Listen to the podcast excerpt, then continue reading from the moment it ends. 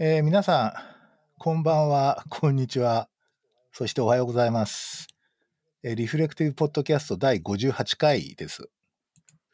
えーリフレクティブポッドキャストは、様々な友人や仲間をお招きして、家庭医療やプライマリーケアを中心に、医学医療の様々な側面を取り上げつつ、小説、漫画、アニメ、動画、ドラマ、音楽などのコンテンツと、その背景のカルチャーや社会情勢などもとも接続しつつ、気楽に雑談するポッドキャスト番組となっております。ということで、気楽な番組の割にはちょっと硬い前工場になりましたが、えー今日はですね、えーっと、もうそろそろ、あの、今年も終わりつつあるので、えー総括しあの月間に入ってるんですよね。で、今年はですね、今年の、こう、まあ、読書会っていうか、まあ、僕の、あの、知り合い友人の中でも、もうずば抜けて本読みの2人をごしあのご招待してですね、ちょっと今年のこう、まあ、自分にとってのこう 3, 3つぐらいのこう作品を挙げてもらって、ちょっと語り合いたいなと思ってます。今日は、えーっと、マミさんとツカピーさんに来てもらってます。どうも、ありがとうございます。こんばんこんばは。んは、こんにちこは。んにちは。もうちょっと元気のある声でもおはようございます。いいと思いますがよろしくお願いします。よろしくお願いします。えーっと、もう本当、あの、今年もだんだん終わり。に近づいているんですが、なぜか、えー新型コロナウイルスパンデミックは 第3波を迎えつつあり、まあ、首都圏は。ですね、えー今までになく感染、えーっていうかな、PCR 陽性者が多いっていう状況になってまして、まあ、今年はあれですよね、パンデミックの中でまあ、ステイホームっていうか、家の中でいろいろやることが多くて、で、まあ、そういう点では、あの、本読みの人には良かったかもしれないですね。かなりその、自宅で、こう、あんまりこう出張とかしにくいので、結構家にこもって、本とか読む時間も結構多かったと思うんですけど、まあちょっと今日、今日のお二人はもう大変な読書家なので、ちょっと僕は教えを請うつもりで今日は来ています。えーっと、じゃあですね。で、まあ今年の、えーっと、なんかこう、ざっくりとしたね、ざっくりとした振り返りっていうか、今年こう、どんな？年だ、2020年ってどんな年だったかなっていうのを、ちょっとお二人から、まあ、聞きたいところがありまして、よろしくお願いします。じゃあ、マミさんの方からお願いしていいですか？はい、わかりました。あの、振り返ってみて、本当に移動しなかったなって思います。本当に限られたところしか移動してないなって、今振り返っても思うんですけれども、で、あと、あの、振り返ると、私自宅から、あの、渋谷、新宿って通っていったんですけど、なんかこう、例えば区によって感染者数とか出るときに、あ、なんかすごいところ通ってるな、毎日って思って いました。でも本当に、あの、移動しなかったですね。そんな感じです。でも意外と私、デブ症なんだってことも分かりました。ああ、割と家にいるのは居心地がいい。そうです。嫌いじゃないんだなって思いました。意外と家で楽しんでたりとかしてたので、結構。うんうんはい。あの、マミさん、ほら、今年は教職だったわけで、あ、いやいや、教職なはずなんですけど、その通りです。結構ずっとリモートですか、やっぱり？えっとですね、前期はほぼほぼリモートでした。ただ、後期になってから対面もっていう感じだったんですけど、で、でもリモートっていうのがこれまた大変だったんですよ。初めての試みをわからないままにスタートみたいな感じで、それこそ試行錯誤で、あの、死にそうでした。本当に死にそうでした。えど、どういうところがあれだったんですか？特に大変だったんですか？あの、音、なんて言ったんでしょうかね、その、授業の全部録音、パワーポイントを作ったものに録音していったりとかしてたんですよ。なので、リアルタイムでこうあ、授業するっていうんではなくって、結局こう、録音する準備がすごく大変で、で、しかもなんだか新しい科目とかがいくつかあったので、パワーポイント作るところからが始まってたので、しかもそれに音声入れなきゃいけないっていうのがすごく大変でしたね。でも学生さんも嫌だったと思いますよ。あんなの聞いてて。うん。ああ、そうか。いわゆる、あの、いつでも聞けますよっていう形で、こう、ウェブ教材をこう提供するみたいな感じなんあですね。そうです。その通りです。で、しかも、なおかつ、オンラインで、あの、なんかの、そういうの、いわゆるその、スモールグループディスカッション代わりのものを、掲示板使ってやりましょうだとか、なんかそういったもう、なんかいろんな試みをいっぱいしてきたので、うんうん、もう一回一回本当にこう考えながらって感じでしたね。うん。なんか僕はあの某プロフェッショナル集団からですね、はい、なんかの、なんか障害教育コースを頼まれて、はい、あの、人一本作ったんですよ。はい、で、なんかそのスライドをまず厳密にチェックされるのが一つと、はいうん、それからえっ、ー、とですね読み上げ原稿を書いてくださいっていうわけですすごいですね で読み上げ原稿をの通りに読んでくれっていうわけですよ。あなるほどそうすると、はい、アドリブ一切できないわけですよね。ああそうですよね。そしたらあの声優さんでもいいんじゃないですかって僕言ったんですよ。要するになんかプロのナレーターとか声優さんになんか喋るのお願いした方が僕が喋るより全然いいんじゃないですかって言ったら、いや、先生の声じゃないとダメ。なんですって言ってですね、なんかよくわかんない、すごいなんか堅苦しいこうな語りをしましたね。いや、それ、なんかあれは大変ですね。大変だったんで、それであの、普通、普通に授業してる時になんか、あ間違えてもちょっと、あ、今間違えちゃったみたいな感じでできるじゃん。でもそれがパワーポイント1枚でやり直しとかをしたりするので、それが でもだんだん最後はもう、なんか慣れてきたのか、こう、原稿とかも作らないでやりました、もう。ああ、やっぱそうですよ。なんか、そう。だからなんか、こう、なんかね、そのプロフェッショナル集団をこう全国にこう、配信するので、つつ裏裏で見るからとにかくポリティカルコレクトネス上問題のある発言はダメなんですよ、ね。今何こう安全な発言しかできないってことになっていて結構ねプレッシャーかかりました、ね、それは大変だから冗談飛ばせないじゃないですかジョークとか。そうですよね。だからすごい危ない。うんうんまあ、それに比べたら全然緩いです。はい、あそうですか。いやそうそういう点では初めての経験多いですよね。あそうでした、うん、そうですね。スカピーさんどうですか？なんか今年はどんな年だったかみたいな。いややっぱりコロナに始まり終わり感じですよね。なんか、うん、いやあの私医療機関にいないのであんまりその実害は受けてないっていうかなんですけどあの本当に今年は全国いろいろ回ろうと思ってたのでしたらそれが全部できなくなったのであとなんかあの文章を書いてたんですけどちょっとあの、はい、本にできるぐらいのものにしたいと思って書いてたんですけどあのコロナでなんかいろいろ前提が変わってしまってなんか今までのこうなんていうか あの空気感で書けなくなったっていうか。あはい、あのいう感じがしてなんかやっぱりあのね Zoom ももうだいぶ慣れたじゃないですか。でも今年の初めて そんなね Zoom で何か人と喋るっていうこと自体があんまり想定されてなかったと思うんでなんかいろいろ価値観がひっくり返った1年だったなと思います。うん。いやーなんか本当そうですよね。おそらく今日のリストにもそういう話が出てくるんだろうっていう気がしなくはないので、はい、えー、ちょっと楽しみにしてますけど。じゃあ早速テーマに入っていきますかね。はい。そしたらですね、今日はあの、あらかじめちょっと小ノートの方に皆さんに3冊ずつ書いてもらって、めちゃくちゃみんななんか小ノートに気合の入って が入っていてですね、すごいなんか、俺なんか適当に喋ろうかと思って、パパッと開けただけだったんですけど、なんかあの、ちょっと恥ずかしくなってしまいますが、ちょっとじゃあ僕から最初行きたいと思います。はい、まずですね、えー、っと、一冊目は、大谷明さんという方が書いた、ババガヤ、ババヤガの夜っていう小説ですね。私も借りてみます。これ、あ、そうですか。素晴らしい。僕、Kindle で読んだんですけど、その表紙がめちゃかっこいいので、ハードも買おうかなとかって思ったりもしてるんですけど、ああ、そっか。で、なんか、ま、マミさんもなんか文芸で読んでいたそうですさすがだなと思います、これですよね。そうそうそうそうそう。覚醒するシスターいやすげえすげえ感度高いですね。すごい最最近のやつなんでおそらく読んでねえだろうみたいな感じでなんか 最近文芸買ってるんですよ割と。ああ、そうですか。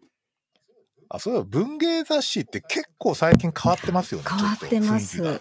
あ、私、昔と違って。すごい変わってます。いろいろある。ねはい。うんうん。そうそうそう。で、その実はその文芸のなんか、あれが話題になってるっていうことで、あの、シスターフッドの覚醒っていう特集だったと思うんですけど、まあ、実はちょっと僕、シスターフッドっていうのにちょっと興味、興味があってっていうか、今年知った概念なんですけど、実は。あの、なんで知ったかっていうと、えーっと、あの、まあ、大統領選挙ですよね。アメリカ大統領選挙。まあ、これまあ、ちょっとまあ、悲惨っちゃ悲惨だし、お面白いっちゃ面白いですけど、僕はあの、えっと、好きな、えー好きなっていうかな、ちょっと注目してる政治家、まあ何人かいるんですけど、アメリカの。まあ、その中にあの民主党のプログレッシブ派の、えー代表っていうかアイコンである、アレクサンドリア・オカシオ・コルテスっていう人がいるんですけど、で、僕、彼女の、あの、ツイッターをフォローしてるんですよ。それですね。で、なんかね、民主党プログレッシブ派のね、なんかよ4人娘みたいな人いて、これめっちゃかっこいいんだけど、みんな。あの、この人、この人たちをの写真を上げて、オカシオ・コルテスが、Our sisterhood is resilience, resilient って言ってるんですよ。我々のシスターフッド性はものすごくタフだぜみたいな、そういう感じの、あの、標語で出てて、これシスターフッドって。何みたいな感じで、ちょっと最初はだからなんか、普通のなんか兄、ん？兄弟姉妹関係みたいな感じだったんだけど、どうも、あの、いろんなこう、まあ、フェミニズムとかも MeToo もそうだけど、いろんなこう、あと、なんていうの、その LGBTQ も含めて、なんかそういうこう、なんていうかな、あの、同志とかね、性愛とか友情じゃない、家族の関係とかじゃない、なんか人間同士の連帯みたいなことをどうも、あの、示しているようだということで、ちょっとこう頭の中にあったんですよ。で、それでたまたまなんか文芸の、なんか、あの、表題があってて、え、シスターフッドの覚醒ってそんなに今話題になってるのか？みたいな、そういう感じでちょっとびっくりしてですね。それでこう、その中の作品、ちょっと、まあ、それ自体、その雑誌自体は変わらなかったんですけど、なんかその、関東の小説ですよね、おそらく、これ。これね、関東小説なんじゃないですか。関東は違うんですよ、これ。文芸賞の、なの で、あ、文芸賞、文芸賞そう第一作これはシスターフッドで特集をしてるんですよ。もうここで、こういう感じで特集してるので、ここでああ、そうですねな。ってる。ここに、そう、ずっとこうあるんですよ。なるほど、なるほど。で、ここに出てるんそうですね。こんな感じでですね。うんうん。そうなんです。それでまあ、その、そうか、シスターフッドっていうのは、これを読めばわかるのかみたいな感じでう、ん。早速、Kindle で手に入れてですね、読み始めたら、もうぶっ飛んだっていうか、もう仰天したっていうか、これすげえな、みたいな。まあ、昔、あの、大藪春彦とかですね、ああいうハードボイルド小説が結構あったんですけど、もうあれのなんか女性版じゃないけど、もうめちゃくちゃ強い女性が出てくるじゃないですか。で、なんか、なんつったらいいんだろう。ちょっとこう、あの、まあ、なんつうかな、か弱く守る、守られるべき存在とかそういうんじゃ全くなくてですね、もうとにかくやたら強いっていう人が出てきますよね。あの、よりこさんっていう。で、えっと、まあ、あの、筋はですね、かなりこう、ちょっと、えっと、大、なんか大トン展開しじゃないけど、ちょっとすごいこう展開とかあるので、ちょっとネタバレになるのであんまり詳しくは言いませんが、あの、このよりこさんとその一緒にこう、逃亡する、あの、ヤクザの親方の娘さんっていうのが、まあ、この二人の関係って、まあ、いわゆるあの、どう、なんていうのかな、あの、レズビアンでもないし、そう、性愛関係ではないし、友情でもないし、なんか同志的な、そのバディ的な感じなんだよね。なんかその、なんつうか、これ女性のバディ小説って僕あんまり見たことないっていうか、あまあ、テルマルイーズとか昔映画ではありましたけど、なんかね、こういう日本人をね、題材にしたね、女性のバディ小説って僕初めて読んだ感じがするんですけど、まあ、最後とかもうめちゃくちゃ泣きましたよ、僕。すなんかすごい、めちゃくちゃ美しい終わり方なんだけど、このあの、作者さん自身もゲイみたいですよね。なんかあの、ちゃんとそういうふうにご本人カミングアウトされていて。すごいなんか、あの、今までにないっていうか、だからこれがだから文芸に出るってどういうことみたいな。あの、これなんかすごい、ある意味ちょっとこう、エンタメ小説と読めなくはないので、アクション小説とか。で、これがこう、文芸って雑誌に出たってことがすごいなんか、いや、これは何か新しいこと起きてるな感がすごいあったんですよね。まあ、あの、読みやすいっていうか、すごい、あの、エンもうエンターテインメント小説なんで、僕大体これ1日で読んでしまいました。なんか、ダウンロードして、あの、なんか、昼休み、あの、仕事の昼休み読み始めたら、あれあれあれって読んで、で、帰ったら読め読め読めみたいな感じで、あの、読んじゃったんですけど、うん、なんかそれ、これはすごく最近になくね、なんか、あ、こういう小説があるんだなっていうので、ちょっとあの、まあ、感動というよりも、あの、新しい何かウェーブとか来てんな、みたいな感じがすごいしたんで、ちょっと取り上げてみました。はい。なんか、菊池さんすでに読んだんですか？これ、面白いですよね。というか、本当に、びっくりす、この、これうまいですよね。運び方。まさかの展開で、ね、しかもこれ40年っていう歳月があるわけじゃないですか。これすごいなと思って、途中思ってたことが、この二人っていうのは、この人たちと二人だろうって思いつつ、進んでるのに最後で、えー、そうだったんだ変わっちゃう。いや、これ読んでもらいたいですよね、本当に。いやだから結構これ、だって最後の方ってさ、二人とも中年になってるわけじゃない ?60 歳ですよ。まあ、そそうですよね。50代後半とかね、うん、そういう感じになってるわけなんで。そうそうそうですよね。18歳と22歳ぐらいでしたもんね、最初。ですよね。めちゃくちゃ、めちゃくちゃかっこいいじゃないですか。なんか、中年のこうなんか女性がすげえかっこよくなんかこういう結末を迎えるみたいな小説自体が、ちょっとあんまりこう、今まであんまりピンとこないっていうか、アメリカ映画ではあったかもしれないけど、日本ではもう本当ないなって感じがして、これがシスターフッドかみたいな感じでしたね。なんか同志ですよね。これなんつったらいいんだろう。バディですよね。いわゆる。うん、本当に二人で、二人で過ごして、二人で生きてきたって感じですよね。40年間を二人で生きてきたっていう。家族でもないんだよね。だからね。うん、また違うんだよね。うん。なんかそんな感じでしたね。でも、ツカピーさんも。ツカピーさんもフィジカル買っちゃったんですよ。そうですね、ないんです。あ、うん、あすいませんちょっとネタバレになったかもしれませんが ええ、ちょっとこれは私おすすめでございます。4人のシスターフットといえばセーラームーン編成だなって思いました。さっきの民主党。ね、これね、僕ね、大谷さんで言うかな、大家さんか大谷さんかどっちかなんだけど、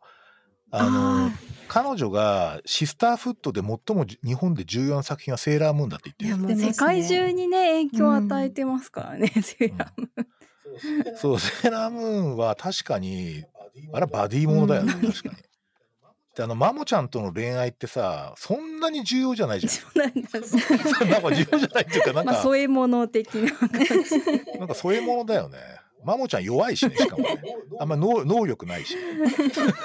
そう。そう、タキシード仮面そんな強くないんだよ、確か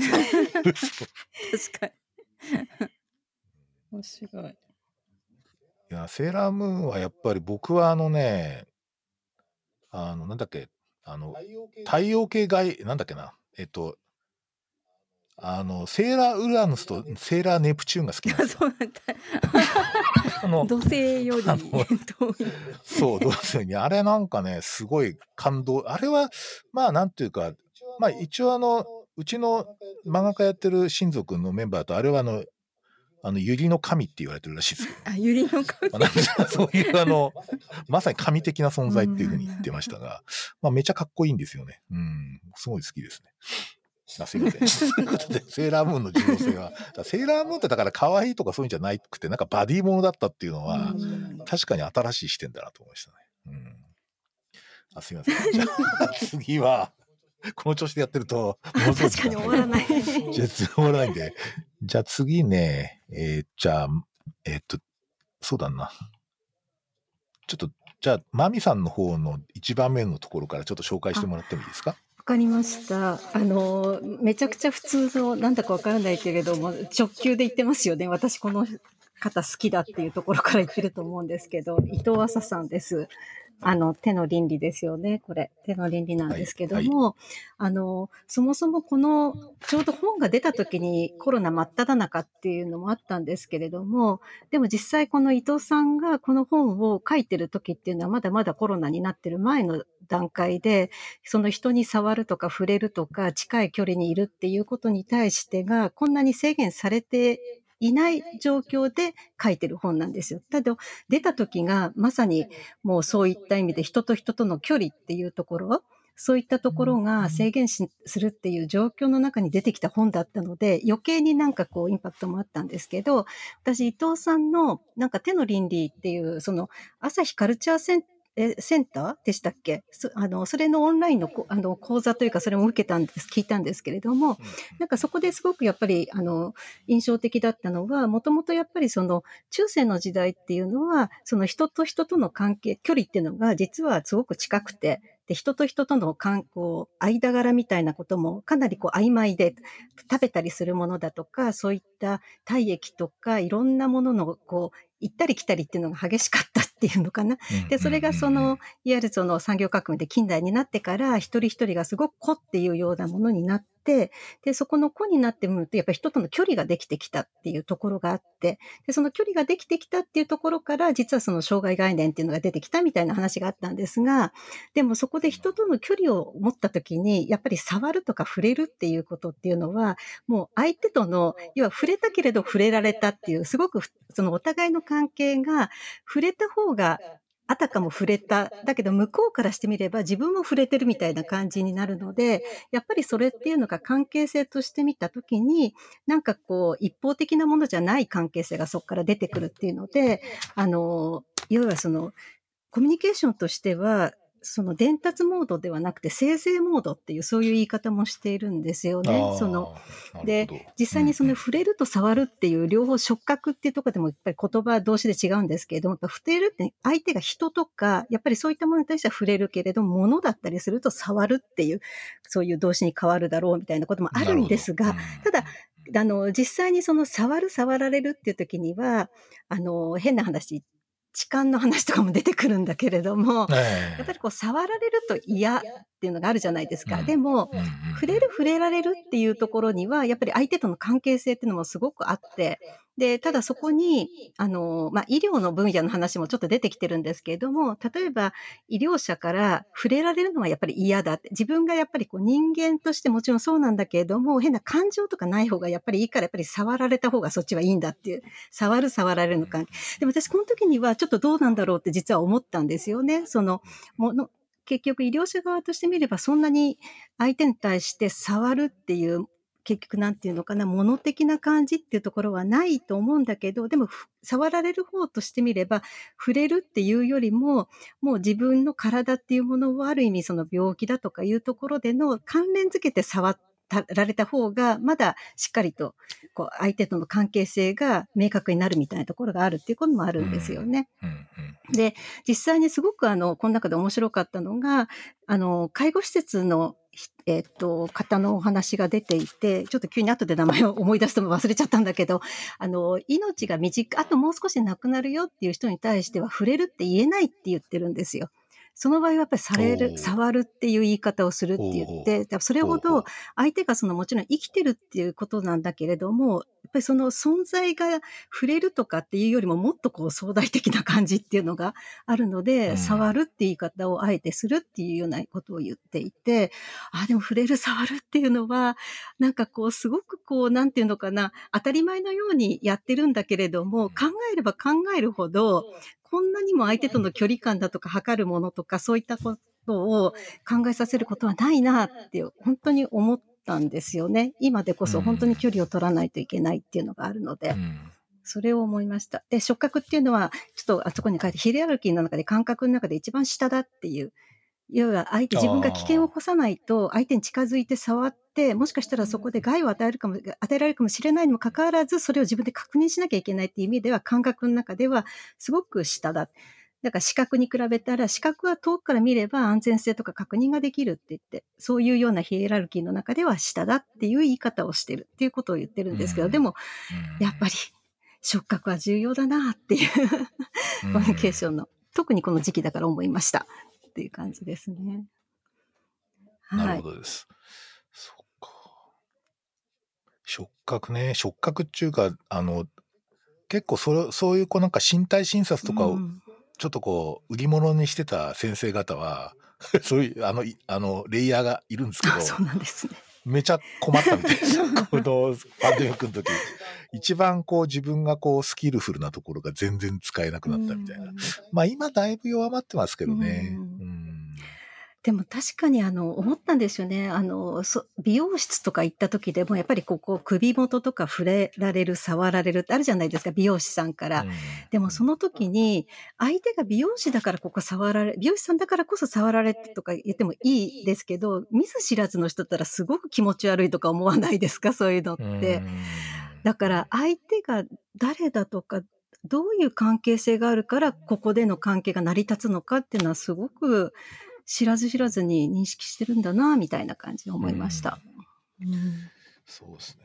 なんか感覚的にこうっていうか、まあ僕らっていうか医療者って割とやっぱり合法的に人の体に触れるあそうなんですよあの仕事なんですよね。そうなんですよね。だから僕らがやってる仕事を全然他の普通のそういう医療者じゃない人がやると犯罪になったりするんで。そうですそうです。そのその辺はすごいやっぱりあのちょっと特殊なあなんていうかな、職能団体っていうふうな気がしますけどね。そうだと思います。いや、なんか僕とか、あの、なんかやっぱりこう、なんかちょっと興奮してるっていうか、その怒っちゃってる人とか、ちょっとこう、なんか、こう、ちょっと混乱しているような人の場合、ちょっと横にしてですね、あんまりあの、その診断的な意味合いなくですね、お腹の触診をしたりするんですよ。こう、ゆっくりとこう当てて。なんか、そうするとね、あの、まあなんとか動物がこうお腹撫でると静かになるのと同じで、すごいなんか気持ち的に落ち着くみたいで、だから割とあの、まあちょっととりあえず落ち着いてちょっと診察しましょうみたいなのは割とこう場をこうなんとか転換させるときに結構よく使うんですよね。スカピーさんとか精神科なので、うん、その辺ってどう、どう、どうなんですか？なんか診察、あの、なんかこう、身体診察とかってどんな位置づけになるんですか、えっ、ー、と診察台がないとこも多いんですけど、うん、私あの漢方とかもやってたせいもあって基本的に何か身体的な訴えがあればするようにしてたんですけど、うんうん、やっぱりなんか別のチャンネルでこう対話するというかあの交流ができる気がしたのであのー、はい私は診察台があってほしいと思うタイプなんですけど。はいそうか逆に言うと診察台がないってことは診察することは前提になってないっていうそうねそれはやっぱりねちょっととこもあるあかんと思ってるんですよね。やっぱりね便秘とかねあの普通に身体的な訴えもあると思うんで、うんね、はい。当然ね。そっか。なんかあれですか職能職能的にマミさんとかあれですか、うん、あ。なんかこの本読んでなんかちょっとそうこれこういうふうにしてみようかなとか そういうこうインプリメンテーションとかそういうのもでもあれなんですよ。あの薬剤師ってあの前言ったと思うんですけど医療あの患者さんに触っちゃいけないっていうふうに私なんか教えられたんですよ。触ることは医療行為だからって言って。で、これが都市伝説、都市伝説のように結構みんな言っていて、で、だから触っちゃいけないっていうのが、めちゃくちゃ刷り込まれていたっていう、そういうのがあったんですよ。本当に。で、これ他の、あの、お医者さんとか看護師さんとかに言って、嘘とか言われるんですけど、でそれは私、本当に自分だけじゃなくて、周りみんな言うんですよね、なんか。で、だからその、相手に対して、触るときとか触れるときとかって、ものすごい神経質になったりとか、だから私も、これちょっと触っていいですかとか、あと何々していいですかって必ずやっぱりもちろん聞くんですけれども、でもなんか在宅とかやってる中で、私前ちょっと話したんだけど、なんかもうあるおばあちゃん目の前にして、あーとかまたおばあちゃんに抱きついたことがあったりとかして、なんかこういろんなことがあって、コミュニケーションですね。私にはありえないことがそこでやっぱ起こってしまうっていうのは、何でしょうかねって感じだったんですけどね。こう揺さぶられるものがあると、やっぱりこう、近くに寄って肌を寄せたくなってしまうんだろうな、みたいな感じは。あと、おばあちゃんと手をつないでみたりとか、道迷っちゃったからとか、そう言うと、ちょっと認知症の方とか家帰れなかったらじゃあ帰りましょうかって言って、なんか手つないで歩いて帰ってみたりとかっていうのは、まあ、自分薬剤師がどうたらこうたらとはちょっと違うかもしれないんですけどね。でもそれがさ、まあ人と人だ、うん、そんな感じですね。いや、全然、だって脈取ったりとかしないと漢方処方できないと思うし、なんかそういろいろ あの、全然それ都市伝都説です、ね。市伝そう、でもそれがめか完全ちゃくちゃ、な都市伝説。そう、どこにも書いてないけど、そういうあるんですようん。ね。うん。なんか時間がどんどんあれですよね。た。大丈夫です、大丈夫です。そうですね。じゃあね、次行こうかな。じゃあ今度、つかぴーさんの方ですね。はい。じゃあよ、ちょっと一冊目ご紹介はい、ください。一冊目ですね。あの医学書院のケアを開くシリーズのあのやってくるっていう郡司ペギオ幸男さんっていう一応理うん論生命科学者なんですかね。あのちょっとどこに分類していいか分かんない方なんですけどが書かれた本をあの出してみたんですけれどもあのこれがですねあのなんか読んでみるとそのほぼ精神症状の発症の手前の現象みたいなものがあのいや、やっぱ、そうでしょ。はい。あの 僕も読んだんだけど、ペギオさんのそのほぼ個人的な体験をこう足がかりにいろんな認知のその緩みっていうかあのいろんな認知の現象を書いてるんですけどあのほぼ精神症状がこのまま固定すると発症になるんだろうなっていうまあ幻覚とかですね。錯視とか原子とかですね。あのいろいろ書かれてて。ででもそのあのまあだから認知あ一つあのえっ、とムールラーっていうものが出てくるんですけど。あのその彼が部屋にいる時にそのえっ、とムールラーっていうような声を出しながらこうなんか存在しているものをこうそうそうそうそうあの、うんうん感じ取った今日はね、ズームを使って、あの、ちょっと、あの、お互いの顔見ながら収録してるので、はいあの、映像の方で本を見せ合ってやっています。あの、視聴者の方、申し訳ありません。それは、ちょっと映らないんですけど。はいあ。のムールラーがやってくるっていうであのまあそれは幻覚というかまあ錯視というか原子というかそういうものであのまあすぐ消えちゃうんですけどこれ固定化すると統合失調症的な、まあ、症状になってくるのかなとうん思うんですけど、あのでそのムールラ的なものがその常に実は日常のこう隙間にもそういうあの認知の緩みみたいなものっていうのがあってでそこにむしろその何て言うか、えっと、固定化しない何て言うか現実というか現実の可能性が常に開き続けてるんじゃないかっていう本なんですけど なんか口で言って分かりますかねこれ。いや、わかるわかる。ちょ、ちょっと僕も、あの、3分の1ぐらい読みあましたので。そうですか。はい。はい。いや、確かにこれは、なんか、例えば、昔文学者でやっぱりこう、ヘルダーリンとかですね、はいなんつうか、ニーチェとか、まあいろんなこう、気質的な疾患とか、精神疾患を持ってて、社会的にものすごい、社会的にとか、こう、すごいプロダクティブにやってた、うん、アントナン・アルトとあか、はい。るわけじゃないですか。で、あの辺の、こう、なんか雰囲気がちょっとあるよっていうか、はいはその、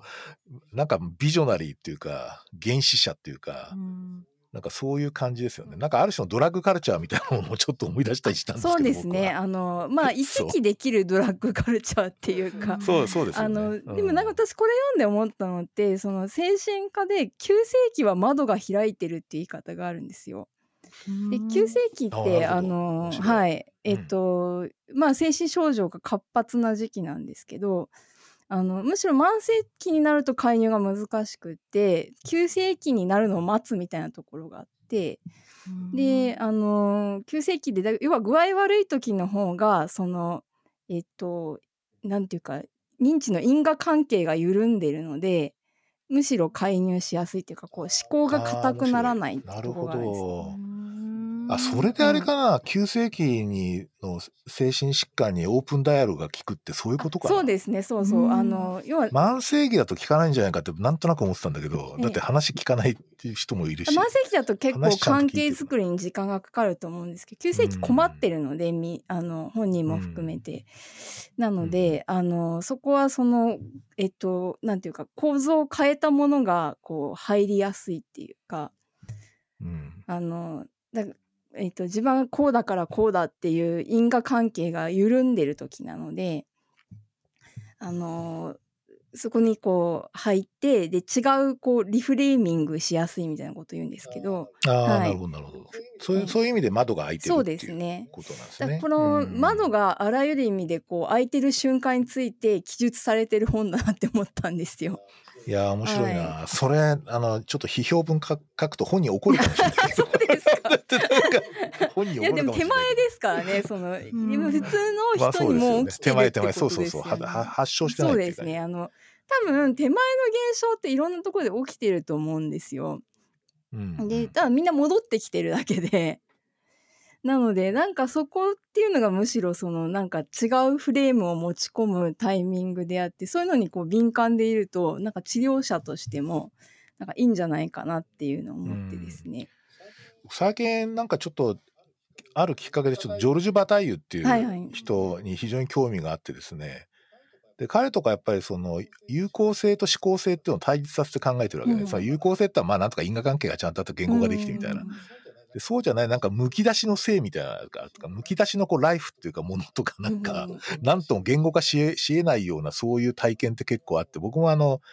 あのなんかもう古いネタになりますけどあの病気になってですね ICU に入ってる時に何か特殊な体験しましたけどなんか でなんかああいうこうむき出しの、うんなんか言語化できない何かあるよね。でそれがなんかこう言葉の裂け目からこうちょろっと出ては引くっていうのは、うん。結構ありますよね。なんかものすげえなんかすすごいイベントでかなんか感動したとか、なんか風景見てなんじゃこれとかそういうのはありますもんね。そういう時ちょっとなんか言語化できないやつがあるからうんちょっとは見てん僕らも体験してんだよね絶対にそうですね。ううんん。そうですよね。あ、でも私この間読書、読書行ったんですよ。ペギオさん。うんえ行ったの？生ペギオさんに会ってきちゃう。ぜひ教えて教えうんあて。の、でも、ペギオさん言ってたのが、あ、で、相手が宮台さんだったんですけども、あ宮台真司さんだすごい、うん、すごい組み合わせですよね。技そうなんですよ。そしたら、なんでじゃあペギオさんばっかりにこういうことが起こるんだろうって、やっぱり皆さん不思議ですよねって、やっぱりこう言うんですよね。やっぱりどうしてペギオさんにだけこういうものが見えたりとか、そういうことがあって言ったら、でもペギオさんが言ってたのが、いや、でも僕が住んでいた周りではみんなこんな感じでしたみたいな感じで。いや面白い。すごい話ってだな。いう、でも自分が結局そういう、そういう環境的、なんかど、どこっつったかな？なんかどっか田舎の方だっていうことを言ってたんですけれども、なんかそういったことが別にそれがいい変わっているとか異常だとかいうような分類に入らないっていう、そういうことで育ってきたっていうことは言ってましたよね。えだから、なんか喋り方とかって普通なあ普そうなんですよ。かっていうか普通なんかですよ、意外と。僕普通におしゃべおしゃべりされそうなんですよ。ごく普通に話しているんですね。で、ごく本当に普通で、何かこう、なんとなく変な、こう、あれをこう醸し出してるとかいうことを一切なくて、ごくごく普通の感じですね。えうん、でも本当に面白かったですね。ペあ、この人がペギオさんだ、とか思いながら。ねーうんそうなんかこう日常に物のけが入ってくる隙間を作っておくってうん。いうのが結構大事なことじゃないかと思っていて、う。うんんそれがでもペギオさんの場合こうリサーチに結びついてるわけでしょ？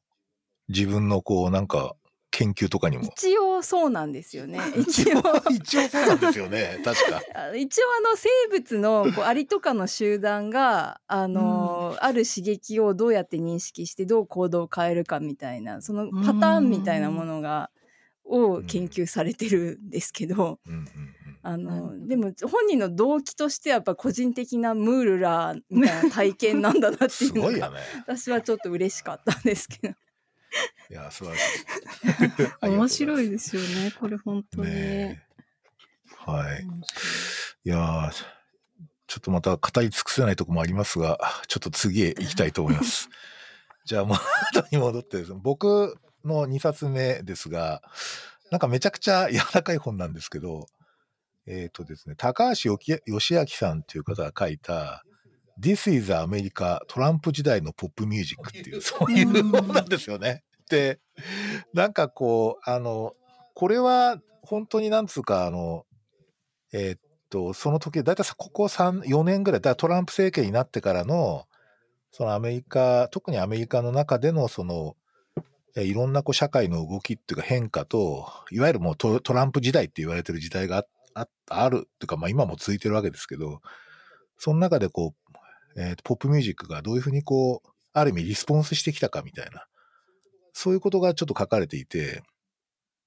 で、あの、結構ね、今年、僕は前回のその収録でも喋ったんだけど、今年ちょっと音楽発見の年なんですよ、僕。で、なんか、やっぱり、あの、27歳問題で、えー、もう大体1980年代の最初ぐらいでもうほぼ止まってるんですよね。あの、要するにその、だから60年代後半から80年代前半ぐらいの間の音楽をただひたすら掘っていくっていう、そういうその人生なんですよ、その後。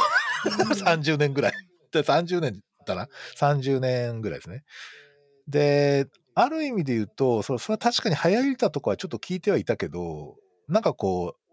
音楽聴いたい CD 買うっていうと、あ、最近、な、何イーグルスまた出したの？みたいな。そういう感じになってですね。あの、なんか、ただひたすらその辺を掘るっていう形なんだったんですけど、あの、なんか今年はやっぱりちょっとステイホームの関係もあって、あの結構 Spotify のですね、ヘビーユーザーになってきて、なんか、おすすめのなんとかとか、新しい曲とかっていうのをこう聞くわ、あの、あの、なんかおすすめ出てくるじゃない？新曲出ましたみたいな。ちょっとな、どういう曲みたいな感じとか、あとは今流行ってるのどういう曲みたいな。今別にテレビ見ても何が流行ってるかさっぱりわからないし、あと特に外国の動向とか一切ないでしょ。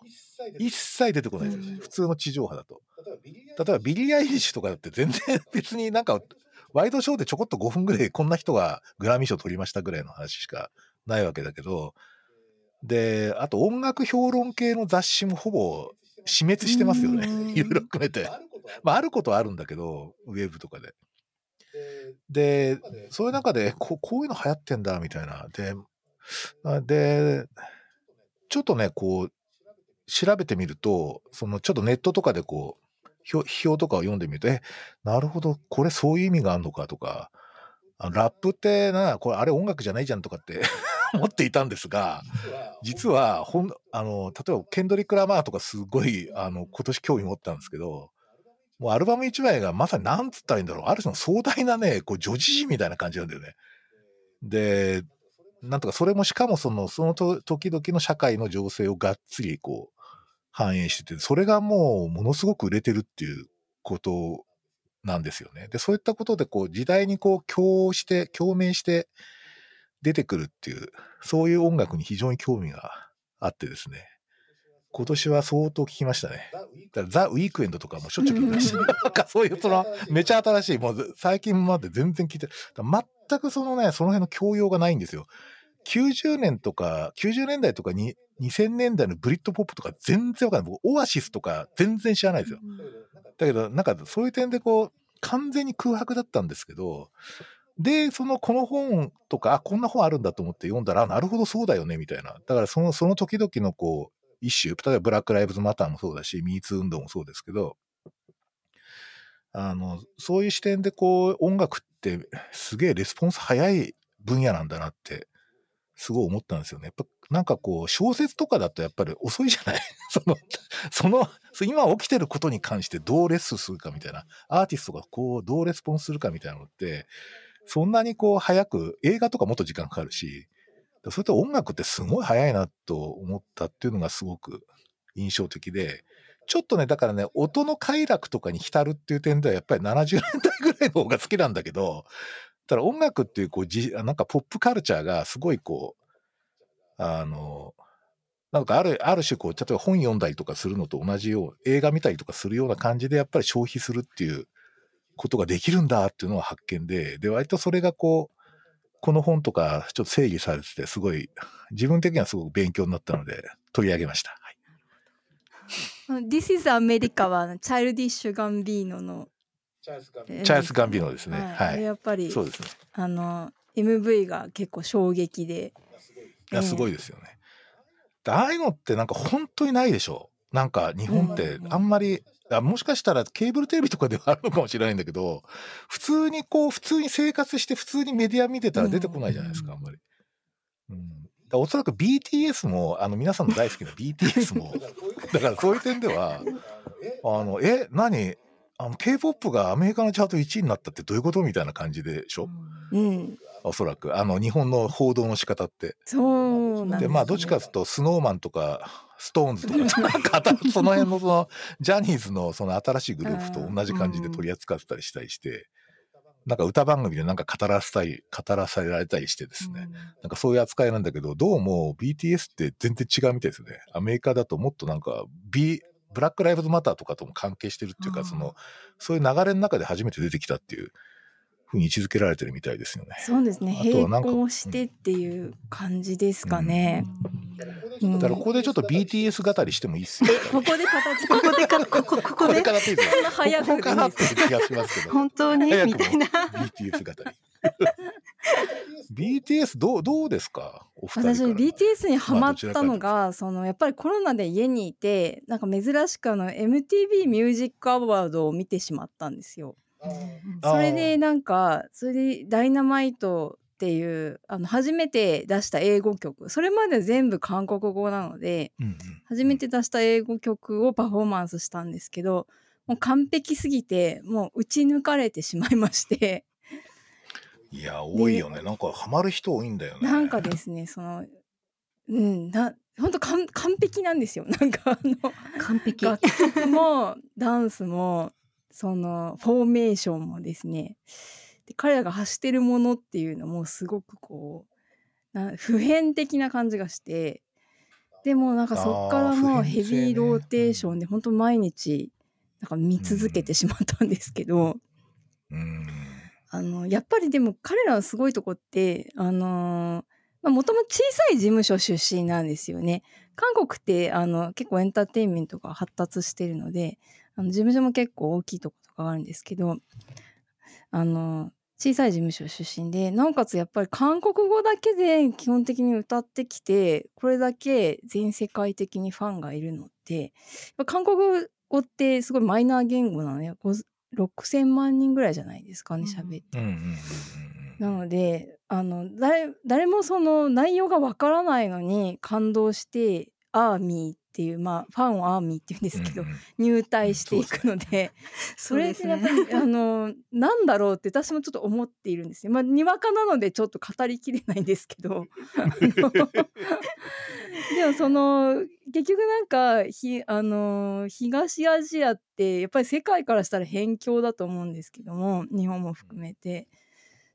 でその人たちがその世界に何て言うか魅力をあの見せていくっていうのはあの本当に何か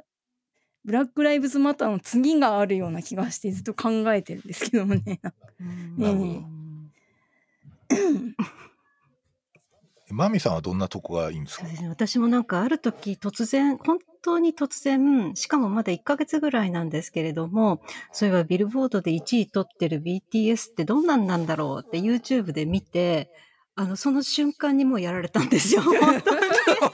同じ。それ、早いだ。そうで、やられ、え、何これって、やっぱり完璧？フォーメーション完璧？で、ダンス完璧？なんてこれ、本当にこの、多分4分いかない中に、もうすっごい凝縮されていて、あの、エンターテインメント性の高さって、私、あの、多分愛の不時着からがあったから、韓国っていうところに、あと、多分引き込まれたところがあったと思うんですけれども、何かこの、例えば、いろんなアイドルグループっていう体で見たんですけど、いや、違うってそこで思ったんですよね。ね。あの、本当にアイドルっていうところでの一括りにできないようなものがあって、やっぱりプロっていうのをすごく感じて、で、どの MV 見ても、やっぱり完璧なの。で、かであの、あとは、あの、練習風景とかも結構いろいろ YouTube で出していって、あの、出してるっていうかあるんだけど、うん、その見ても見ても、こう手抜いてる感がないっていうところの凄さ。で、あの、7人がすごく、あの、その後いろんなの調べてるんですけれども、あの、自分個人個人の仕事を優先するよりも、7人でやるっていうことを優先させるっていう、あ、ブラザーフットじゃないけども。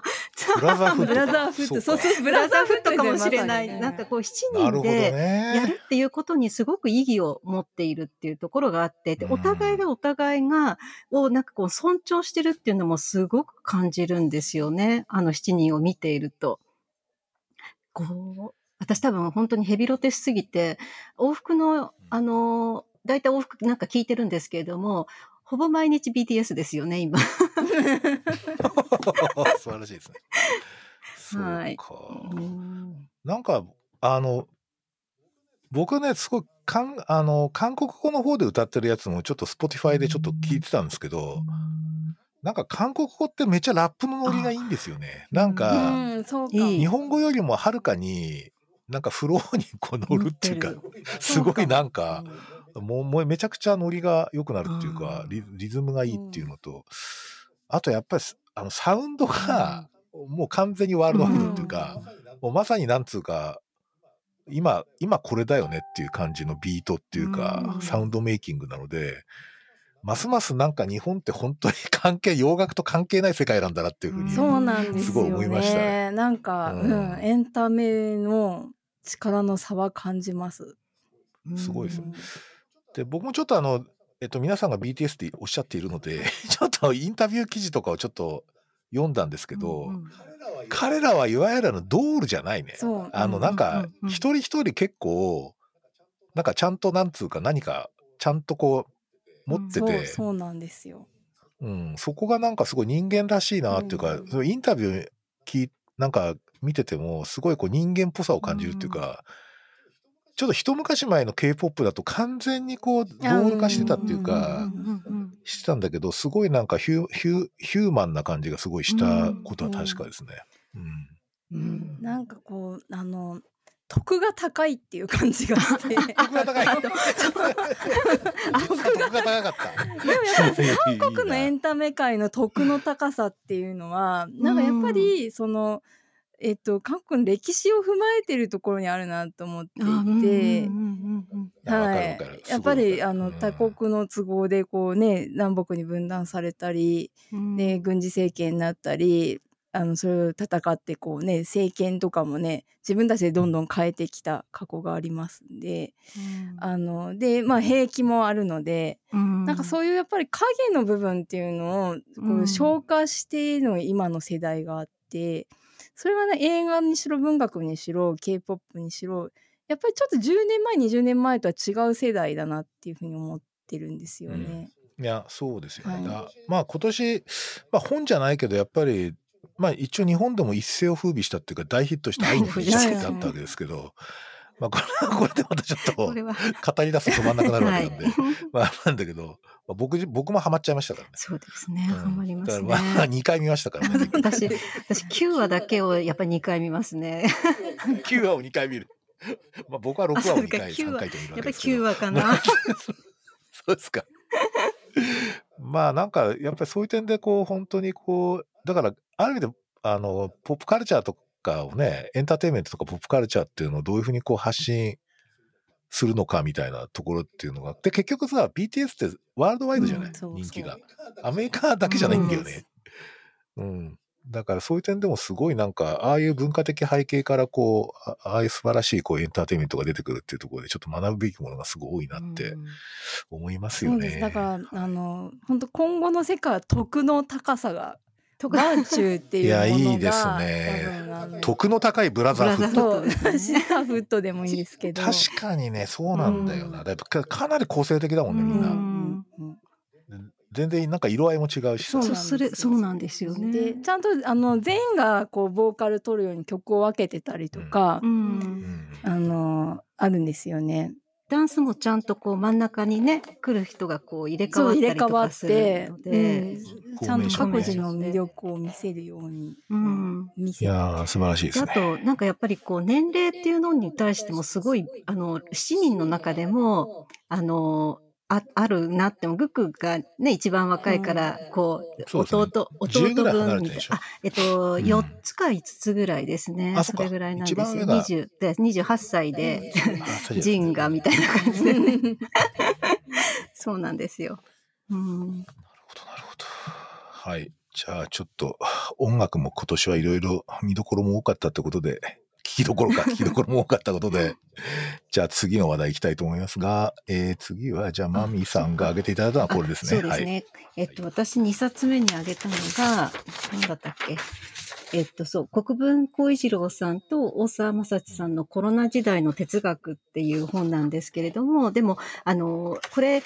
要はなんていうのか、一冊で単独でこれっていうよりも、やっぱりこれなんですけれども、あの、手の倫理があったからこそちょっと入れたっていうところがあるんですが、あの、さっき手の倫理で、あの、触覚っていうのが、すごく、あの、感覚の中ではヒアイラルキーが下だっていう、それを、あの、伊藤さんの中では、そういう文献から引っ張ってきたことを説明してるんですけども、この中で言ってるのが、触覚の優越って言ってるんですよ。で、触覚っていうのはどうしてそういう風になってるかって言ったら、そのある実験がこう引用されてるんですけれども、あるチンパンジーを、例えばその視覚だけで相手を、結局相手が自分を認識するっていうのは目で見えてるはずだから、あの、自分の姿を認識するのは相手あってからこそ自分を認識するっていうのがあるらしいんですけど、だけど、その育てている時に触れ合いがないと、チンパンジー自身が自分を認識する自分の姿、鏡に映った姿を認識することができないっていう、そういうところから、うんそう、じゃれ合ったりとか、やっぱり相手との触れ合いっていうものがあって初めて認識するんだって。だからやっぱり触覚っていうのが視覚よりも優越だっていう、そういうことを書いてあったんですよ。で、結局このコロナ時代の哲学で何を言ってるかっていうと、やっぱりその人と人との距離がやっぱりどうしても遠くなきゃいけないっていうところで、あのあと、例えばその別れに関しても、この国分さん最近いろんなところでアガンペンの話を出してるじゃないですか。その死者の権利っていうものはないんだろうかとか、そういったことを言ってるんですけれども、なんかそういったところで、あの、実際にこの今の時代っていうのが、そういう相手との距離を取らなきゃいけないだったりとか、その、お別れをしたい人にお別れができなかったりとかっていう、そういう今の、あの、状況について、やっぱりこうちょっと考えないといけないっていうことを、そっちばっかり優先することって何なんだろうっていうところからいろいろと書いてあるっていう、そんな本だったんですよね、これは。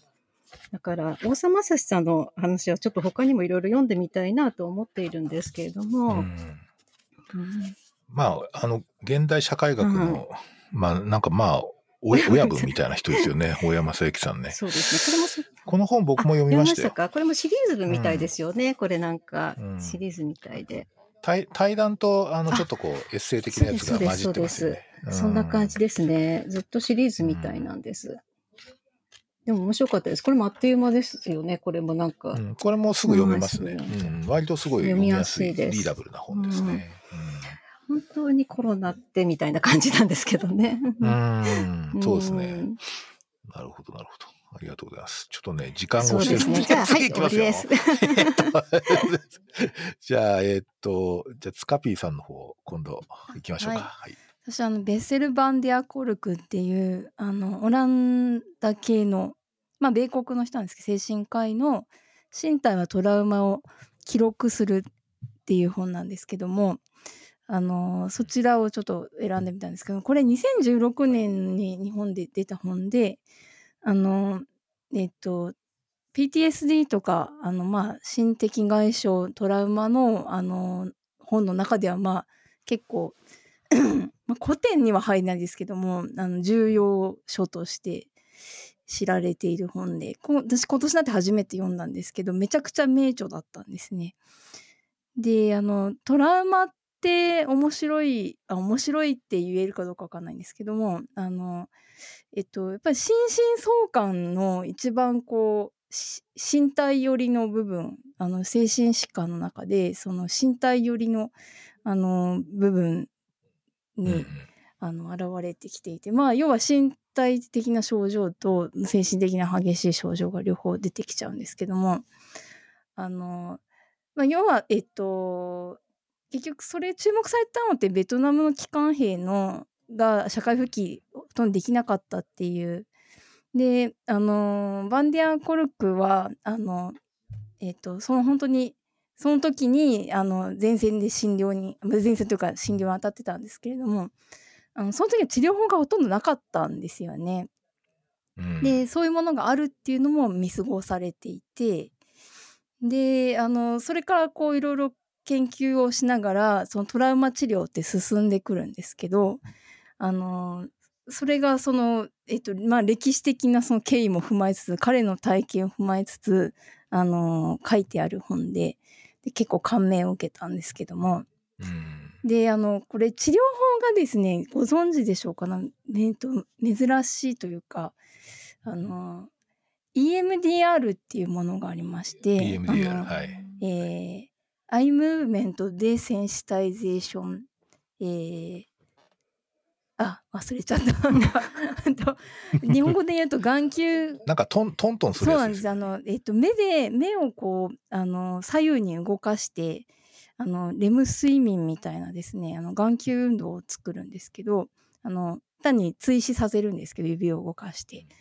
でその時にそのトラウマになった場面を思い浮かべながらあの追試していくとですねその強烈なフラッシュバックの、まあ、要はそのトラウマになった映像が見えたりとか倒れそうになったりっていう反応が減ってくんですよね。日本語で言うと眼球運動による脱監査と再処理っていう風に言うんですけども、でそんな目を動かすだけでそんなあのフラッシュバック強烈なもう倒れるようなフラッシュバックが良くなるってあんま想像しにくいじゃないですか。でこれ出てきた時もやっぱりすごい半信半疑っていうか懐疑的な方が多かったんですけどでもその後エビデンスも出てきてあの今本当にあのちゃんとした治療法になってるんですけども。であのこれが面白いのがそのえっとこれ出てくるのは目だけなんですけどあの両側の刺激だとある意味何でもいいんですよ。あのこう皮膚をこう叩くとかえーと、聴覚でこう左右の耳に交互に音を与えるとか でなのでその、えーと、両側にこう要はリズムを作るっていうのがすごく大事なんですよね。でこれはある意味なんていうの揺らしてるっていうか記憶を。はいあのー、なんて言ったらいいのかな。ちょっとさっきのあのやってくるともつながるんですけどちょっとそのえっ、ー、とえーと、ある意味その心の傷を受けたのが今にもこうずっと続いてるっていうその因果関係にこう隙を作るんですよね。うん、揺らしてこう。うんうん、であのー、っていうところからそのなんていうのかな。えー、とにかくあの自分はもう傷を受けたからそれがこう起きてきてしまうっていうその、えー、因あの原因と反応をちょっと緩めるっていうところがあって、でなんかそのエッセンスって結構いろんな治療に実は使えるんじゃないかなって思ったんですよね。なるほど。はい。なので例えばやっぱりあのえっ、ー、とこう心身症状とか特にあのえっ、ー、と心理的な原因がこうあったりもするのであのそういう時にそのえっ、ー、とぱりその日常をこうちゃんと送ることとかですね。あのよく寝てちゃんと起きることとかですね。それもある意味リズムなので。はい、あのそういうこう、えーと、繰り返し何か落ち着いたものの繰り返しをするとかですね。そういうことっていうのはすごく大事だなと思うんですよね。ちょっとなんかうまくまとまらないんですけど。ああいやいやいや。なんかこれ、タイトルがだから結局その、い、わゆる心理的っていう問題がやっぱり身体に刻み込まれてるってことですね。そうですね。脳も含めてね。でそれのまああの揺らし方っていうか。うん、それ身体を使うってこと、そうなんですそうなんですあのだから言葉言葉じゃなくてはい言葉だけだと言葉じゃなくて身体を使って揺らすそうなんですねであのえっと、心理療法だけだと絶対良くならないっていうのが書いてあってやっぱり内的な身体感覚にあの意識を向けてでそれに対して何か刺激を単純な刺激を行うっていうのが大事っていうことを言っていてなんか直感的にありそうだなって気がしますよ。うん、なんかこう例えば毎日のルーチンワークをきちっとやろうみたいなことは家庭療学の方でもよく言われていて、そのまあリズムのある生活をしましょうみたいなこだわりですけどね。それになんかねちょっと近いのかもしれないな。でもなんかトラウマって、もういろんな患者さんとか見てると何十年経ってもエネルギー減らないでしょ。そうなんですよね。あのなんかだんだんこう年取って枯れていくとかないみたいですねあれ。そうなんですよね。トラウマってずーっと続いてるんですよねあれ。だからそのあその時点にある意味生きていてであのこの人が書いてたのはそのベトナム戦争で辛い経験をした人ってあのその経験を語る時に生き生きしてるっていうんですよ辛いんだけど、エネルギーで。で日常の方がむしろあの鈍くなっていてあの生活できてないんだけどもそのあの経験を語る時にはむしろ生き生きしていてだからその時間にまだ生きてるっていう感じみたいなんですよね。ねの間のペギオさんが言ってたのが、トラウマは磨けって言ってましたよ、なんか。磨けえ何？トラウマはみ磨け？磨くっていうのはどういうトラウマを磨けって言って、そのトラウマっていうのは、うん結局トラウマはいかにその、ない、ないようにししな、するっていうふうに言ったじゃないですか、トラウマが。うんでも、トラウマは磨けって。だから大切にしろ。こうやって、あのキュッキュッむしろむしろ、でも今うん。言ってたのが、その時生き生きするとか、今の話聞いて、あ、そういうことなのかな？だからその悪いもの悪いものとか、そういったっていうようなものを、実はそれをすごくこう、それについては逆に忘れるものじゃなくってずっと大切にして磨いていくっていうことが、もしかしたらその意味、意味付けだったりとか変わってくるかもしれないんで、嫌なことだとか大変なことだっていうのは、その、その通りかもしれないんだけど、それを忘れるために自分が違う人格になったりとかってあるのであれば、もうそれを磨く、磨けとか言ってました。なんか、トラウマを磨けって。この本の中でもそのトラウマのを劇にするっていうのがあるんですよね治療で。うん。演劇として演じてってでちょっとシナリオをこう自分で作っていったりとかあるいはその関係ない人たちにも入ってもらってあのその場面を演じてもらうっていうことで回復するっていうのがあって、まあ、それもある意味表現に磨いていくっていう磨いて。いや磨くっていうことなのかもしれない。表現の中でこうねうんあの、はい、変容されていくような。うんなんかあれですよね、今年、あの、結構し身体にストスポットが当たったっていうふうに僕はなんか個人的には思っていて、うんその心の、心をどうするかっていうじゃなくて、こう体、うん体重要みたいな、んそういうなんか、そうですねだからステイホームにもかかわらず、うんなんか身体の方にこう注目が集まったっていうのはすごい面白いと思いますね。そうですねその情報の対極としてのなんか身体っていうああ、そうですね。確かに。そうですね身体ってもう体って感じですよね。体っていう。うん 体体ですね。ひらがなひらがなの体っていう。感じで。です。はい。じゃあ、次いきますよ。はい、時間が。え大丈夫です。えーっと、僕3冊目はちょっと当初と変えて僕、あの、よ与那覇淳さんと斎藤玉樹さんのあ対談で、これ小林秀夫賞を取ったっていう、なぜ、なぜだみたいな感じなんだけど、あの、心を病んだらいけないの、うんうつ病社会の処方箋っていう。まあ、与那覇さん自身が、まあ、あまあ、歴史学者だったわけですけど、大学の教員時代に、えー重度のデプレッションになって、確か、えっと、1年以上入院してたと思うんですけど、まあ一応バイポーラーっていう診断はついてるみたいですが、あの、今はかなり復帰されて、精力的に結構言論活動を行われて、行っていて、あの、大変カップで、その方と、あの、斎藤玉樹さんの対話ってことで、あの、結構僕は、これは、あの、現代の精神医学のトレンドってどの辺みたいな感じで読んで、読めたんですよ。結構広範囲にわたってるので、うんあの、まあ、診断とは何かから始まって、その、えーっと、例えばオープンダイアログまで入ってるじゃないですか、これ。で、あとメンタルヘルスって何だろうとか、うんなんかそういう、こう、あの、ことがやっぱり、まあ、やっぱ斎藤玉樹さん、僕そんなに全部 とかいろいろ読んでるわけじゃないんだけど、やっぱ分かりやすいですよね。ポップですよねなんかうん。すごい分かりやすい方で、あの、なんかこう、逆にこう、与那覇さんの方の意見を、あの、なんとか取り入れながら、こう、自説と接続する、こう、手際が素晴らしいなと思って読んでました。かなり、あの、僕は、あの、実地臨床上、使えるなと思いながら。うん。読んでましたね。これは、それこそ、塚ピーさん専門家なので、あの、なんかこういう本ってどう読む読むのかなとかって思ってあー私ねまだ読めてないんですよ、まあなんか買ったんですけど。そうなんですか。あの知性は死なないは読んだんですよね、あはい。うんうんうん。平成の。はいはいはい。あれはとても良い本でしたね。その当事者研究的にもというか、私あれ、与永さんと斎藤玉樹さんと伊藤麻さんの3人のトークっていうのも行ったんですけど、すごい面白かったもうライさすがライブ好きですね、ライブ好き。そうなんです。言論カフェあの、に行ったんですよ。まだコロナの。えー、どんな感じだったえっと、あの、ちょうどそれが、えっと、記憶する体を舞台にして、だからやっぱり体と心みたいな感じの多分話題だったと思うんですけれども、うん、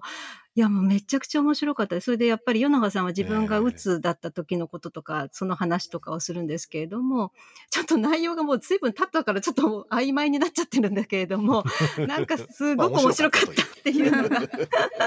めちゃくちゃすごいいっぱい人来てて、それで。うん、面白かったですね。すごく。結構やっぱりなんか能力低下とかがうつの本体であるみたいな感じでこう、与那覇さん結構言っていて、あの、気持ちが落ち込むとかの問題じゃないんだよっていう、要するにできなくなっちゃうんだよっていうようなことを結構強調していたんですよね。あの、平成のうつを超えてでも。なんかすごい、あの、それはちょっとこう、デプレッションっていうか、まあ、あの、うつ気分の方見るときにちょっと、見方が変わったかな、みたいな感じはあったし、あと僕はもう全然、そういうこと学生時代以来、あの、病棟って入ったことないんですけど、精神科の。なんかあそこで起きてるなんかこう、なんていうの、もともとの社会的ヒエラルキーとかが全部消し飛んで、うん、なんか独特のこうブラザーフットじゃないけど、なんかその助け合いみたいな、なんかそういうのが存在してるっていうのが、なんかそそれに助けられたって言ってたし、うん、そうですね、なんか、うん、なんかそういうこうなんかああそうなんだなみたいな、あのちょっとあの想像しながら読んでましたね。うん。そうですよね。そのえっ、ー、とあの平成のうつを超えての方であの、えっ、ー、とリワークに行く場面があったんですよ、中さん。で、うん、あのそうやっぱりブラザーフットみたいなものが 起きてるんだなっていうのはあのなんていうか治療側からするとそれってなんかどうなのって思うあのなんあのどうなのって思う時があったんですけど。ああやっぱさすがに なんでしょうねそのなんていうか並列あのその水平性を持っていいのかなっていうところがあったんです。まあ違う人たちなんで要は。うん、なんですけどやっぱそれは助けになったっていうことを言ってたのでうん、やっぱりね、そうなんだなと思ってですね。あの、いろいろ背景は違えど、やっぱりそういう、あの、ピア的な支えっていうのはやっぱり起きるんだなと思ったんですね。うん。ですね。まあこれは、あの、この本、というか、小林秀夫賞っていまいちピンとこないんだけど、なんか、なんか非常にこう、あの、評価されたようですよね。うん。僕は普通にこう、ちょっとこの番組聞いてる人、医療者多いんで ぜひちょっと読んでほしいなって思います。なんか、あ、これ精神科の先生ってこういうふうにこういう話聞くのかみたいなのがすげえよくわかるんで、ぜひぜひおすすめです。はい。読んでみたい。じゃあ えっと、今度、マミさん、あ、さすがにやっぱりあの、平野ファンだけあって、これですか？ですよ。はい、じゃあ、はい、お願いします。えー、っと、平野さんのまだこれ単行本化されてない本心っていうもので、あの、いわゆるまたそうですね、これも、えっと、読書会 に参加するにあたって申し込むと初行のゲラが来るっていうそういう流れで。こ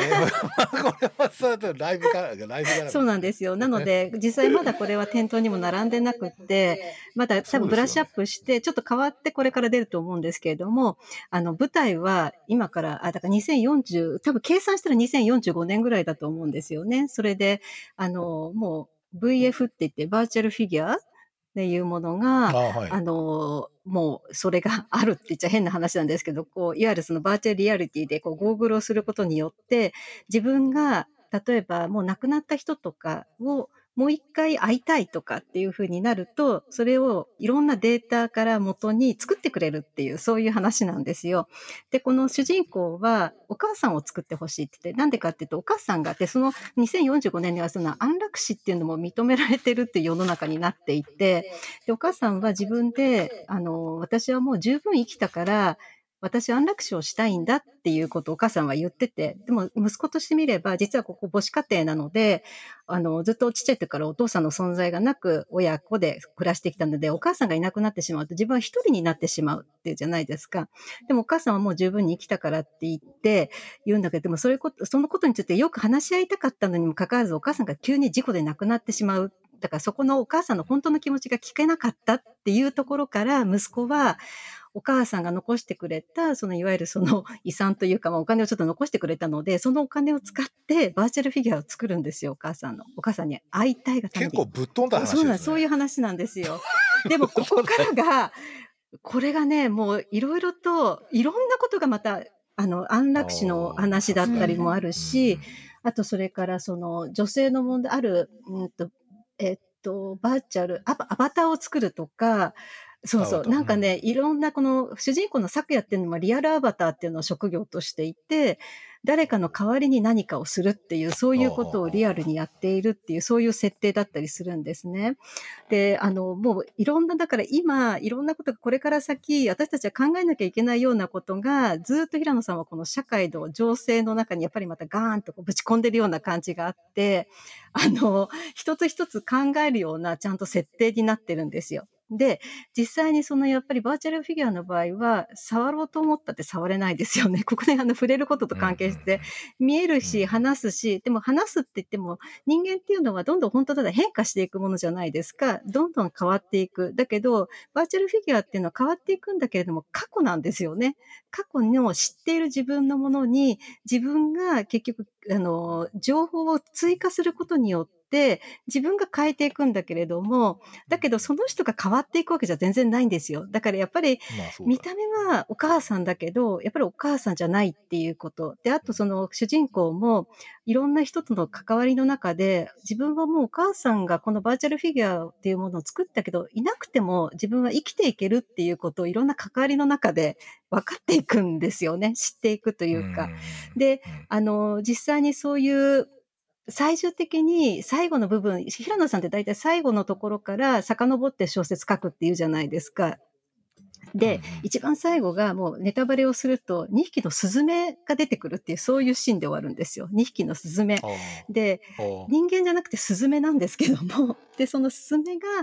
やっぱり1匹、あ、1羽、1羽いたんだけど、途中からふっと見たら2羽になってるっていう、その2羽が寄り添っているっていうところで終わるんですよね。で、それがなんかこう、2045年っていうすごい近未来のお話なんですけれども、やっぱりこう何かと何かがこう肌を寄せ合うだったりとか、あの触れ合うだったりとか、そういったものっていうのが、やっぱりそういうのって本質的なつながりっていうところにあるんじゃないかなっていうことを、なんか感じ取ったなっていう、そういう話でした。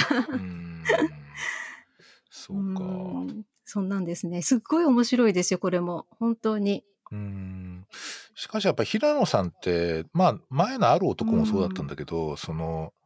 なんかやっぱり時代と格闘してますよね。そうですよね。なんか今時珍しいっていうかこうなんか、うん、この間僕は「コンビニ人間」って本読んだんですけど 実は。あれね。もうあれものすごくあの内内省的っていうもこう自閉的な本なんですよ、面白いですよ。でもう全く社会とのつながりがないかの本なんだけど、うん、まあまあちょっと読みようによっちゃもちろんつながるんだけど、うんうんうん、まあ要するにそのなんつうかあの作者自身が格闘してる感じはあんまりないんですけど。だから、なんかすごい本当、あの、大江健三郎みたいなと思いながら、なんかこう、うね、まあ、まあ、いわゆる文豪とかって言いたくなっちゃう感じの、そうですうん、そうですね、存在になりつつあります、ね、それでかつ、やっぱりこう、かと、やっぱりこういろんな社会をちゃんとなんかこう背景として出てるっていうところが面白いんですよね。すっごく、ね、うん、面白いですね。本当に。これってあれでしょ？新聞小説書き始めたのってパンデミックの前からでしょ？前です、前です。はい、全然前ですね。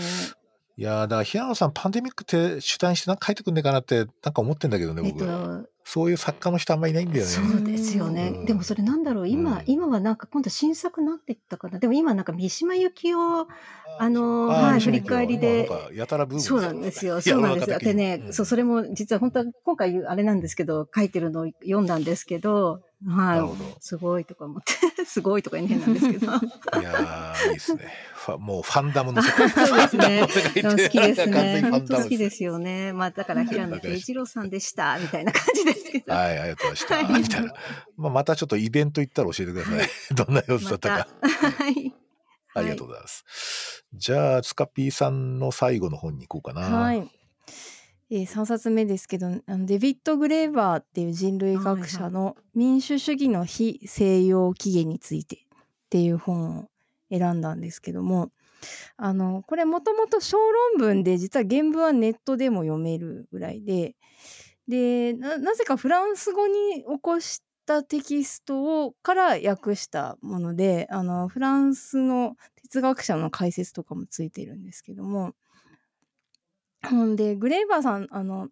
実は9月に急にお亡くなりになって50代で、うん、ね、うん。であのー、遺作がブルシットジョブになるんですかね。ブルシットジョブね、もう流行りましたよね。ブルシットジョブも面白かったんですけども。あの、まあ、この小論文はですね、あの、まあ、民主主義は今西洋由来のものというふうにされてるけども、実はそうではないんじゃないかというか、まあ、世界中で、その、起きていたんではないかっていうことを言ってるんですけども、あの、えっと、まあ、西洋人は、あの、アテネを民主主義の起源にしているんですけども、その、えっと、このグレーバーさん自身はアナーキストなんですよね。まあそうですよね。アナーキストっていうのは、この人の定義だと、その、えっ、ー、とまあどんな立場の人からも公平に意見を聞くっていうものをアナーキズムって呼んでるみたいで。なんかちょっと一般的なイメージ違うんですよね。はい。でもそのえっ、ー、といわゆるデモクラシーあの、うん、民主主義って歴史的にはずっとそのあの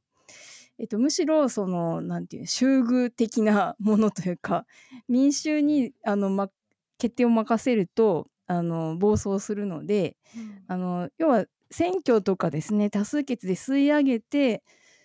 でそれをその権力機構が行うっていうとこまで含めて民主主義っていうふうに呼んできたっていうふうにこの人は定義していてでアテネでもそのえっ、ー、と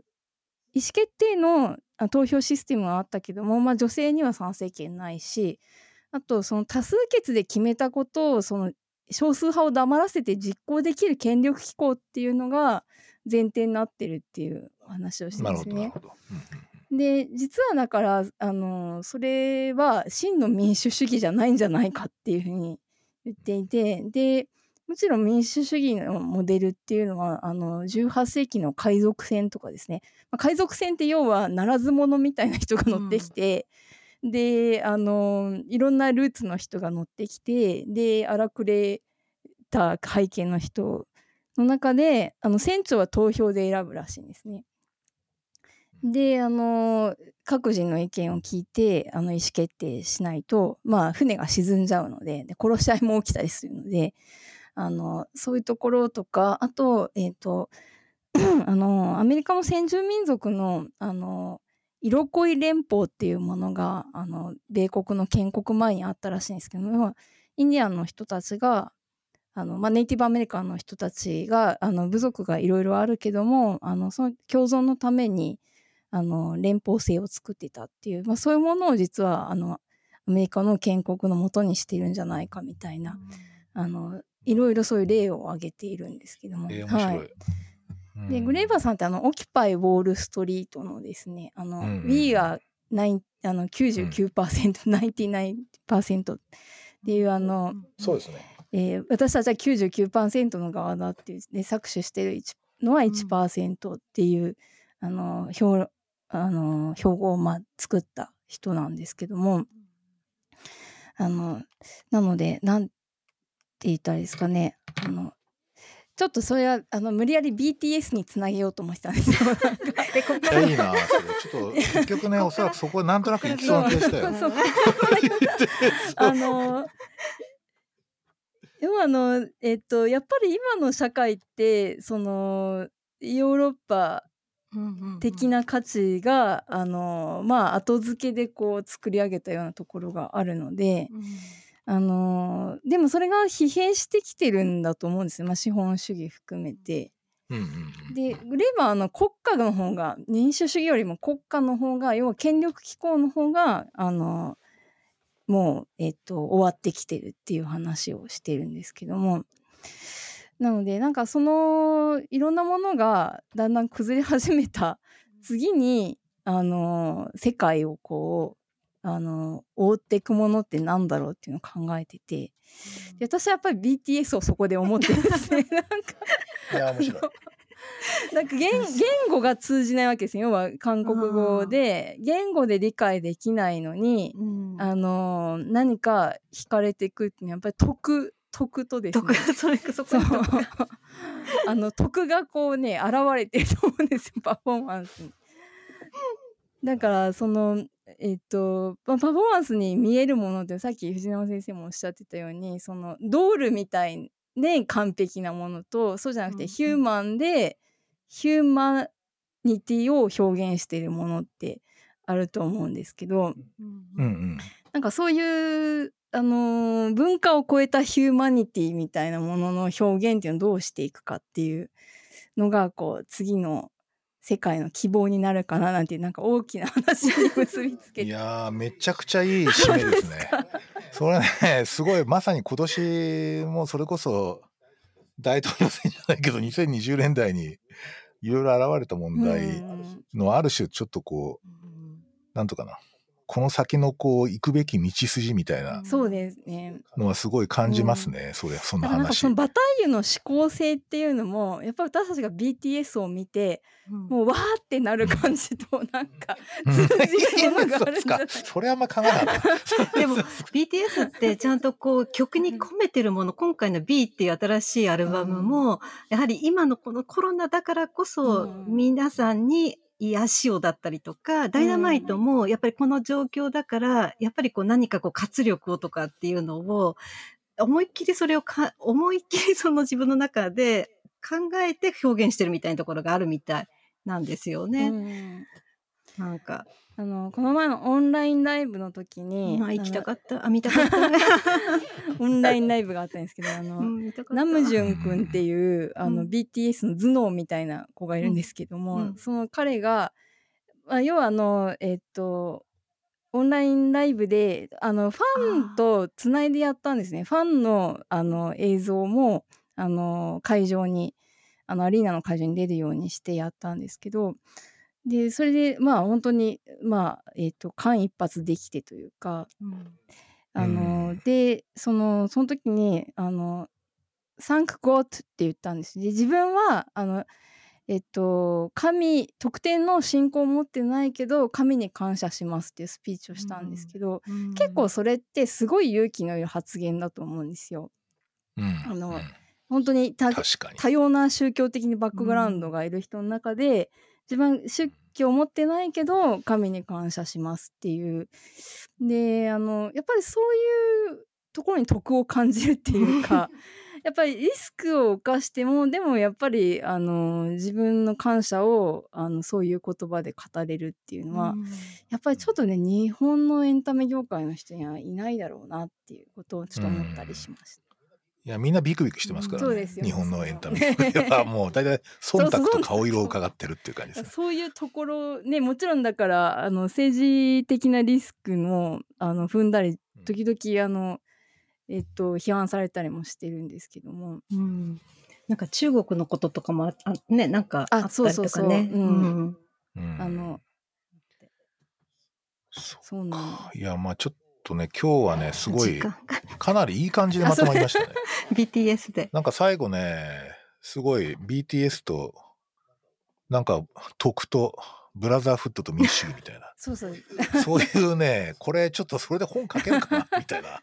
感じのテーマが浮かび上がりましたね。そうなんか来年の希望うんにそういうテーマを置きたいなって思う、なんかねそうだよね。本当に希望だな。いやちょっとあれだな、ちょっと今日の結論あれですね。ちょっと BTS にこそ未来が。ある。本当に。いや BTS で今生きてる気がしますもん。生きてる気がしますよね。そう今そう。今は生きてる今生きてるの BTS で生きてる。